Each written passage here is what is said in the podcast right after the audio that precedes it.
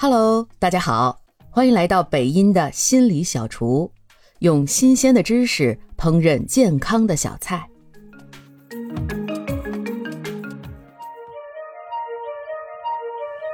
我在 Cos Era 上曾经听过一个耶鲁大学的幸福课，里面提到心理学家做过的一个实验，用于测试把钱花在哪里会让人更开心。一个是花在买东西上，一个是花在买体验上。比如旅游或者心理咨询。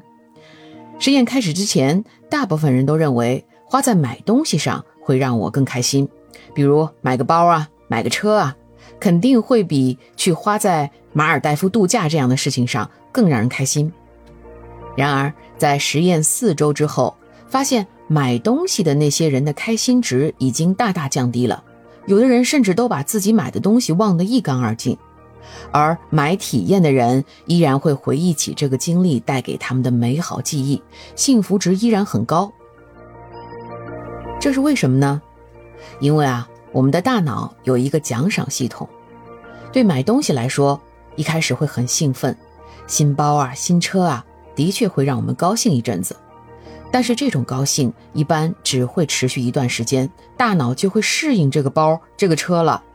它就不会再分泌让你感到开心的激素了。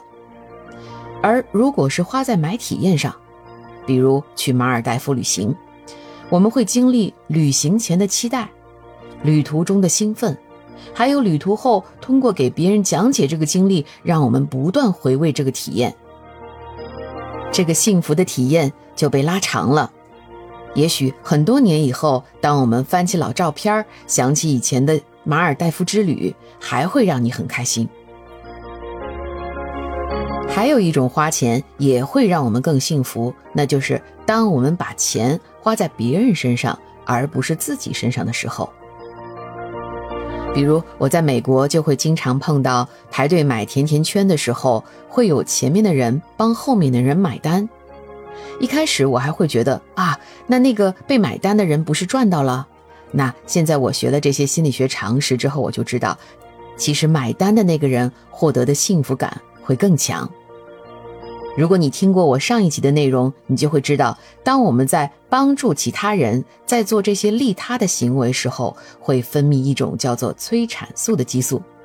所以，下次当你想着要对自己好一点，去买个包的时候，那么就换一种让自己更开心的方式，那就是去旅行，去滑雪。去和朋友一起吃个大餐吧。